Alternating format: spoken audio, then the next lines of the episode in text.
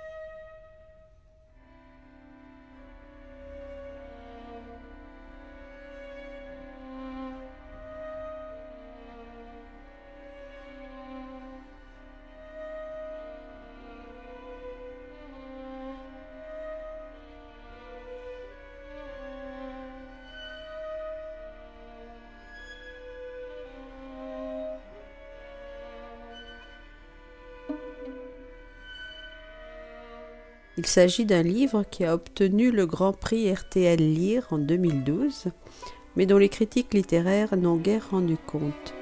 C'est pourtant un ouvrage très attachant qui aborde des sujets sensibles avec une écriture qu'on sent très travaillée, au risque de nuire un peu à la présence des personnages et à leur épaisseur.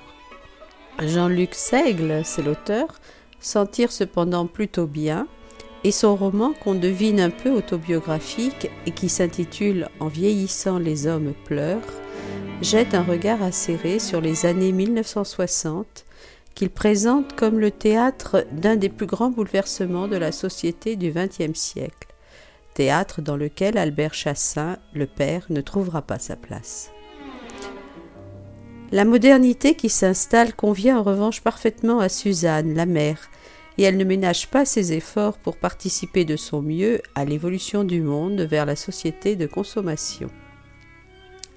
Gilles, le fils cadet, mal aimé par sa mère mais secrètement admiré par son père, est celui qui incarne l'ascension sociale par l'éducation. Grand lecteur, il détonne dans le paysage rural où évolue sa famille. D'Henri, le fils aîné, chéri par sa mère et ignoré par son père, on ne saura que ce qui le relie aux autres personnages, puisqu'il est parti faire la guerre, comme son père était parti sur la ligne Maginot en 1939. Henri est lui en Algérie et Suzanne tremble pour sa vie. Vous allez entendre la première partie de cette lecture, la suite sera diffusée la semaine prochaine.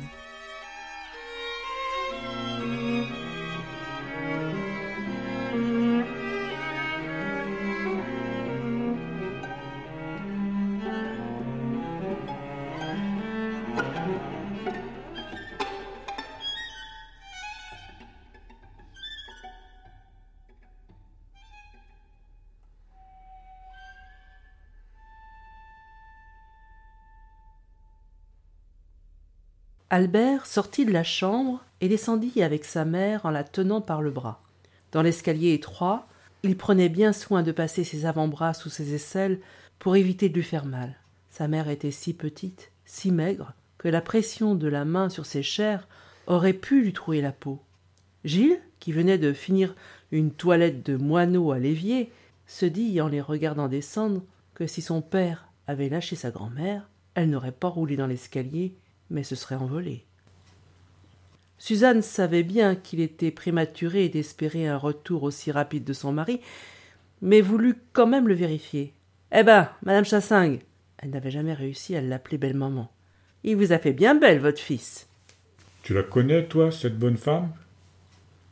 Albert préféra ne pas répondre et accompagna sa mère jusqu'à son fauteuil, près de l'ancienne cheminée devant laquelle il avait installé un poêle à mazout l'an passé.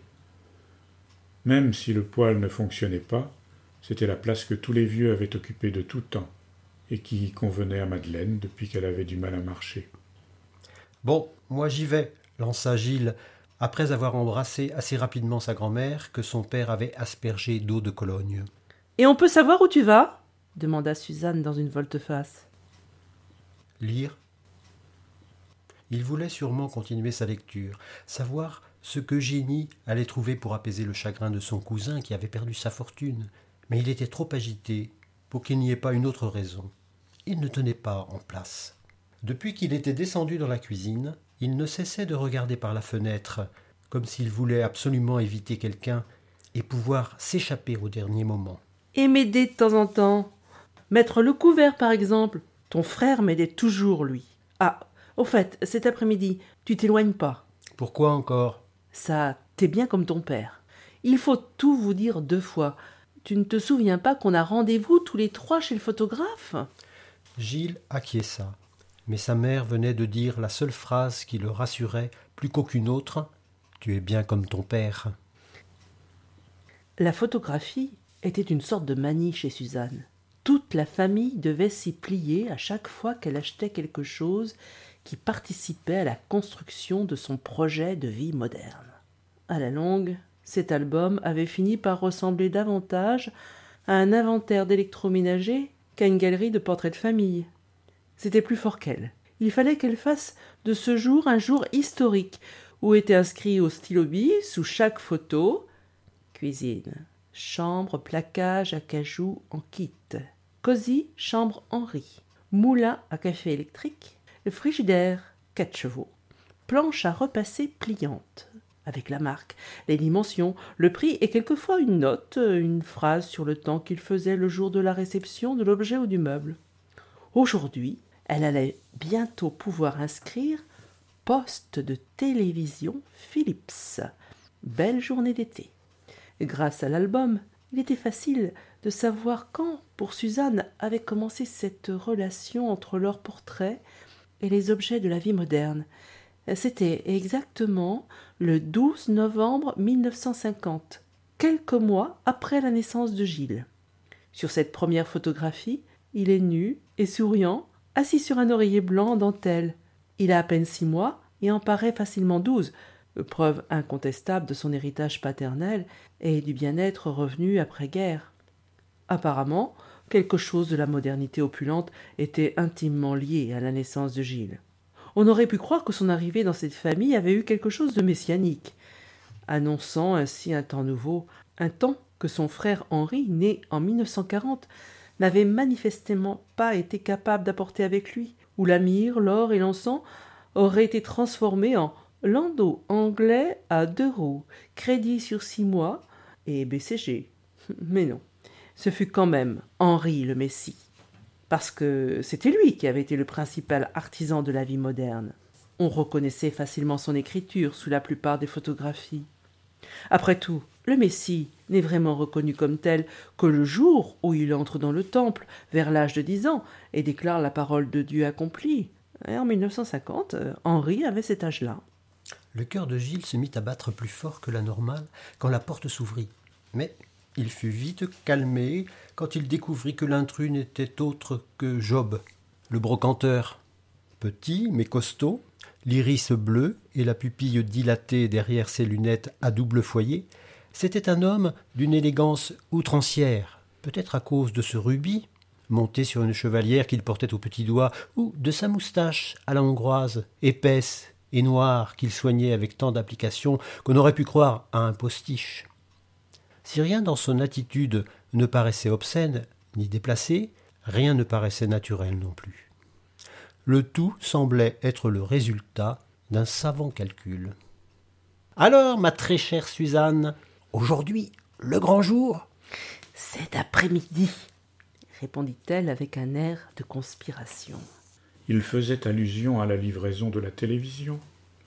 et Gilles découvrit dans le même temps que tout le monde était invité, ce soir, à inaugurer l'arrivée de la télévision à Assis. Dis-moi, Albert, tu m'as l'air bien soucieux. C'est le remembrement qui te met dans cet état? Il ne parle que de ça en ce moment dans tout le pays. Le grand projet du remembrement des terres agricoles était un point sensible qui était venu s'ajouter ces dernières semaines à l'inquiétude d'Albert. Mais Suzanne ne lui laissa pas le temps de répondre. Elle savait que le sujet risquait d'entraîner Albert dans une très longue discussion. Et vous Les affaires marchent comme vous le voulez? À merveille! À merveille! En dix ans, Suzanne avait vendu un à un au brocanteur, pour des bouchées de pain, les objets et les meubles anciens de sa belle-mère, sans demander à Albert s'il était d'accord. Elle avait toujours agi très naturellement, toujours au nom du changement et aux promesses d'un monde meilleur, sans jamais mesurer l'obscénité de ce pillage. Ce fut comme si, au fur et à mesure des disparitions, elle avait réussi malgré elle à vider le cœur de son mari. Peut-être qu'Albert attendait que la dépossession soit totale pour en finir. Il restait peu de choses à vendre encore, à part le service à thé en porcelaine de Chine que sa mère avait gagné avec des bons de café dans l'entre-deux-guerres, la salle à manger Henri II et la bergère Louis-Philippe, où Madeleine Chassin restait assise toute la journée. Heureusement, les deux hommes avaient en commun un goût prononcé du passé, ce qui leur permettait d'avoir des points de vue identiques sur certaines choses, sur la question du remembrement en l'occurrence. Néanmoins, une différence majeure les opposait. Albert ne voyait dans les objets du passé que la survivance de ses souvenirs d'enfant, alors que pour M. Job, le passé, à travers les antiques choses, comme il nommait les objets anciens, était une manière de lutter contre ce séisme annoncé du monde moderne à grand renfort de publicité. Il faisait des émotions suscitées par le charme du passé une question de philosophie. Albert aimait l'entendre baratiner sur ce sujet, amusé par son bagout parce qu'il savait très bien que, dans sa bouche, émotion et charme équivalaient à une valeur pécuniaire non négligeable. Étrangement, l'objet valait peu à l'achat, quelquefois rien, puis beaucoup plus à la revente, comme s'il avait subi entre ses mains une sorte de miracle qui lui rendait une valeur historique ou archéologique ou mystique, autant dire inestimable. Et puis, il n'y avait pas si longtemps encore, M. Job n'était que chiffonnier. Cette nouvelle religion de l'électroménager avait eu sur sa profession un avantage appréciable. Si les impératifs du monde moderne étaient en train de provoquer une fracture définitive avec les objets du passé, ils avaient, du même coup, donné à son métier ses lettres de noblesse. Devenus des antiques choses, les objets les plus ordinaires de l'ancien temps lui permettraient bientôt de passer du statut peu enviable de chiffonnier à celui très reconnu d'antiquaire.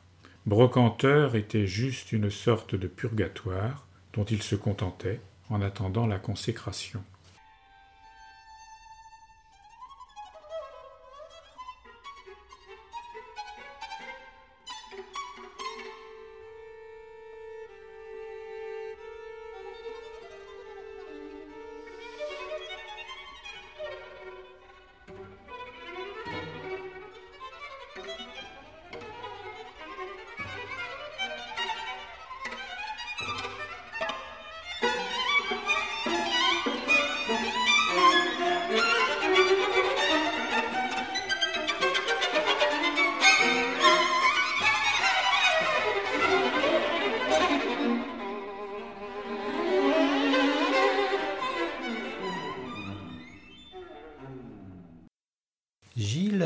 Son livre ouvert sur les genoux n'écoutait plus depuis longtemps. Eugénie venait de donner à Charles tout l'or que son père lui avait offert à chacun de ses anniversaires. Des pièces de grande valeur, des pièces très anciennes, des pièces d'or romaine et d'autres du Moyen Âge. Elle était radieuse et Charles l'aimait dans le petit jardin de la maison triste. Il allait bientôt la quitter pour retrouver son bateau à Nantes et partir aux Indes pour y faire fortune. Je voudrais, pour un moment avoir la puissance de Dieu, déclarait Eugénie à sa mère en voyant la voiture qui emportait l'homme qu'elle aimait. Gilles, à force de s'immerger dans le roman, avait l'impression d'être tous les personnages à la fois, même le père Grandet, qui avait le pouvoir de le faire rire aux éclats, surtout quand l'avare entrait en discussion frontale avec Nanon pour deux morceaux de sucre. Autre chose dans le roman l'avait particulièrement intéressé la métamorphose d'Eugénie. À cause de sa mère qui mettait de plus en plus de soin à travailler son apparence, Gilles revint sur le passage où Eugénie s'apprête à revoir Charles pour la deuxième fois. Sa mémoire ne l'avait pas trompé. Pour attirer l'attention de son cousin, elle redoublait d'efforts, soignait sa toilette, mettait ses plus beaux rubans, ses souliers neufs, se coiffait en dégageant son visage et devenait jolie parce que si la lumière est le premier amour de la vie, l'amour n'est-il pas la lumière du cœur? Cette phrase lui permit de regarder sa mère autrement, surtout quand le facteur fit son apparition. Gilles le découvrit dans l'embrasure de la porte et fut surpris, d'autant qu'il ne s'était pas aperçu du départ de M. Job. En dehors de son service à la poste, toutes les femmes, et la mère Morvendieu la première, avaient remarqué le soin que Paul Marsan portait à sa tenue et toutes s'entendaient pour dire qu'il était un homme élégant, euh, surtout comparé à leur mari, qui étaient pour la plupart ouvriers, toujours propres mais peu soucieux de leur tenue. Si tout le monde s'étonnait de la métamorphose de Suzanne, il était bien le seul à s'en réjouir, convaincu que c'était le biais qu'elle avait choisi pour lui exprimer des sentiments encore inavouables. Il ne manquait donc jamais une occasion de la féliciter, pour montrer qu'il recevait parfaitement ces signaux. Comme on lui prêtait toutes sortes d'aventures sentimentales plus ou moins vraies, plus ou moins lointaines, mais qui attestaient de sa recherche absolue de la femme idéale, Suzanne, confiante en ses goûts en matière féminine, n'hésitait donc jamais à lui demander son avis sur telle couleur de tissu qu'elle avait choisie pour sa nouvelle robe. Elle avait raison. Paul, qui connaissait les noms de tous les tissus qu'il comparait à des parfums, lui recommanda un jour, en présence de Gilles, le crêpe de Chine pour les dessous, qui conviendrait formidablement à son genre de peau. Dès l'entrée de Paul Marsan, Albert se raidit de la même manière que sa mère avec le brocanteur. Gilles aussi se raidit, parce qu'il se retrouvait exactement dans la position qu'il redoutait le plus depuis son lever. Une lettre pour vous, Suzanne. Madame Chassagne, rectifia Albert qui ne pouvait supporter un homme qui faisait cintrer sa veste de postier. Et je suppose qu'elle est pour toute la famille, non? Oui, oui, famille, Chassin. Désolé, Albert, mais elle ne vient pas d'Algérie, celle-ci. L'hostilité instinctive et parfaitement silencieuse d'Albert brisa toute velléité de la part du facteur à s'attarder ce jour-là. Puis, on entendit le vrombissement du moteur de la voiture des postes. Suzanne, comme Albert, reconnut dans cette accélération, un peu trop sportive, l'expression de la colère et de l'humiliation du facteur. Gilles, très loin de ses préoccupations, tremblait à cause de la lettre que sa mère tenait dans sa main et sur laquelle elle ne tarda pas à poser son regard. Bah, qu'est-ce qui te prend de m'écrire une lettre? Impossible pour Gilles de répondre à cette question. Écrire une lettre avait d'abord été un exercice qu'il n'avait encore jamais fait dans sa vie. L'idée lui était venue à force de voir sa mère émue par les nombreux courriers de son frère aîné. Il espérait que le miracle de l'écriture opérerait de la même manière et parviendrait ainsi à la toucher. En dehors de la promesse qu'il faisait par écrit d'avoir son examen d'entrée en sixième et de faire plus attention à son orthographe, l'objectif même de la lettre était de la terminer comme toutes celles de son frère, qui, bien qu'elles fussent toutes adressées à ses parents, finissaient invariablement par ton fils qui t'aime. C'est pas malin, figure-toi. À cause de l'enveloppe bleue, j'ai cru que c'était une de mes lettres qui m'était revenue. Ne refais jamais ça. Tu m'entends? Jamais. Et puis pose ce livre. Non, mais tu entends ce que je te dis? Pose ce livre. Donne-moi cette lettre. Suzanne passa la lettre à son mari comme pour s'en débarrasser. Gilles fut à cet instant glacé d'effroi. Les muscles de son visage s'étaient paralysés. Une seconde, il crut entrevoir dans le regard de sa mère une sorte de jouissance à l'avoir humilié. Il resta accroché à son livre, vissé à sa chaise, le temps que son père fouille le contenu de la lettre. Albert s'arrêta sur une phrase juste avant Ton fils qui t'aime, et qui le défigura quelques secondes. Gilles avait écrit Je promets de lire moins. Et pourquoi tu arrêterais de lire? Ah, ça Des promesses, il sait les faire, mais. Je te parle pas, je parle à mon fils. Il n'éleva pas la voix, mais prononça chaque mot en les détachant les uns des autres suffisamment distinctement pour que sa femme accepte de se taire et laisse sa phrase en suspens. Pris dans cet étau qui se resserrait sur lui, Gilles hésita avant de répondre. Craignant le pire, il finit par balbutier, mais sans conviction, pour faire plus de choses à la maison. C'est tout ce qu'il avait trouvé pour dire que ses lectures intensives l'éloignaient des siens, en particulier de sa mère. Et c'est quoi? Ce livre que tu lis en ce moment Eugénie Grandet. C'est de qui ça? De Balzac. Balzac. Balzac? Le grand Balzac? Je sais pas, Balzac. Honoré de Balzac. Oh, mais c'est qu'il est connu, celui-là. Il avait dit Il est connu, comme il aurait parlé de quelqu'un qui n'habitait pas très loin et dont la vie tumultueuse ou bizarre était connue de tous. Ce qui eut pour effet de donner à Balzac une existence et une réalité géographique immédiate. Une sorte de vieil ami qu'on n'aurait pas vu depuis longtemps et qui avait toujours vécu tout près d'Assis. Suzanne commença à montrer son agacement et finit par intervenir avec la plus grande détermination parce qu'elle n'avait ni supporté la façon dont Albert l'avait remise à sa place, ni la bifurcation qu'il avait fait prendre à la conversation qu'elle avait entamée avec son fils. Bon, euh, eh bien vous parlerez de livres une autre fois, tous les deux. Mais je serais quand même curieuse de savoir où tu l'as pris, ce livre. Dans la chambre d'Henri. Alors tu es prié de le remettre à sa place. Tu lui as demandé la permission? Mais les pages n'étaient pas découpées. Avec cet argument, il espérait marquer sa différence avec ce frère que sa mère adorait, futur ingénieur et vrai soldat peut-être, mais qui ne lisait pas. Puis, croyant clore la discussion, il ajouta Comment j'aurais pu lui demander la permission? Il n'est pas là. Eh oui, il n'est pas là. Et pour ça, il aurait fallu que tu lui écrives, par exemple, au lieu de m'écrire des lettres à moi. Est-ce que tu as écrit à ton frère une seule fois depuis son départ? Non. De toute façon, à part moi, personne dans cette famille ne lui écrit. C'était vrai. Albert n'avait même jamais pensé à ajouter un mot au bas des lettres que Suzanne écrivait, davantage par simplicité que par revanche. Et puis, il pensait sincèrement que ces événements, en Algérie, ne représentaient ni une menace ni un réel danger.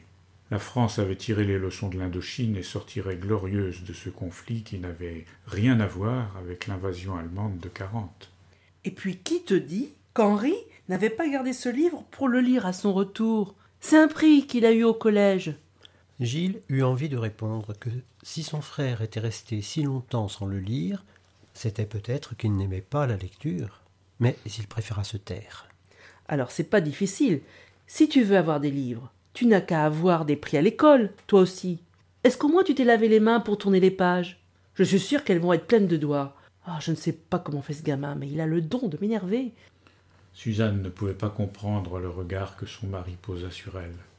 Il la trouva non seulement injuste et maladroite, mais vulgaire, au point d'en éprouver un profond dégoût. Il n'eut pas d'autre choix que d'intervenir fermement. Gilles, Viens avec moi. Au lieu de craindre des représailles, l'enfant ressentit une minuscule vibration de joie, à cause d'une chose insignifiante, un détail qui le rassura et rendit à son visage une expression plus sereine. Son père venait de prononcer son prénom. C'était toujours mon garçon ou mon grand, quelquefois mon fils.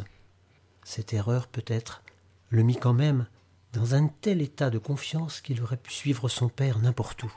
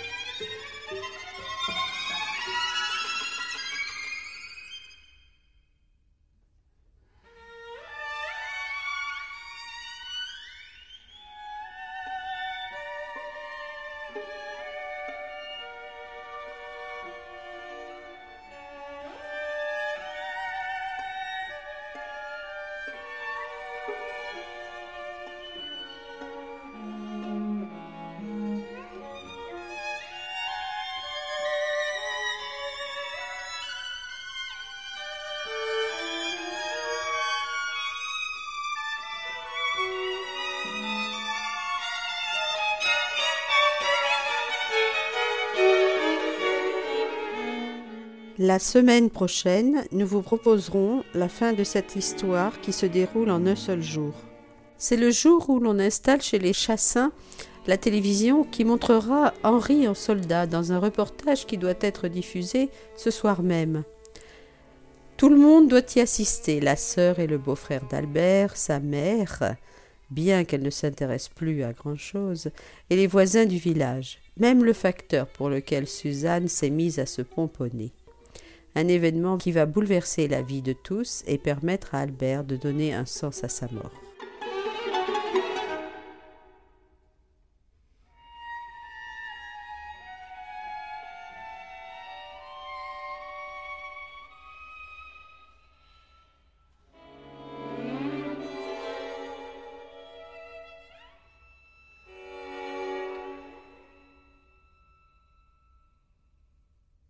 En vieillissant, les hommes pleurent de Jean-Luc Seigle, apparu aux éditions Flammarion en janvier 2012. Les lecteurs étaient Anne, Dominique et Yvan. Les plages musicales sont extraites de Ainsi la nuit de Henri Dutilleux, enregistré par le Arditi String Quartet. Chers auditeurs, si vous souhaitez réagir à cette émission, en connaître les horaires, la télécharger, nous rejoindre, rendez-vous sur le site de Radio G 101.5 ou sur le site de l'émission www.impromptu.fr. Vous nous y retrouverez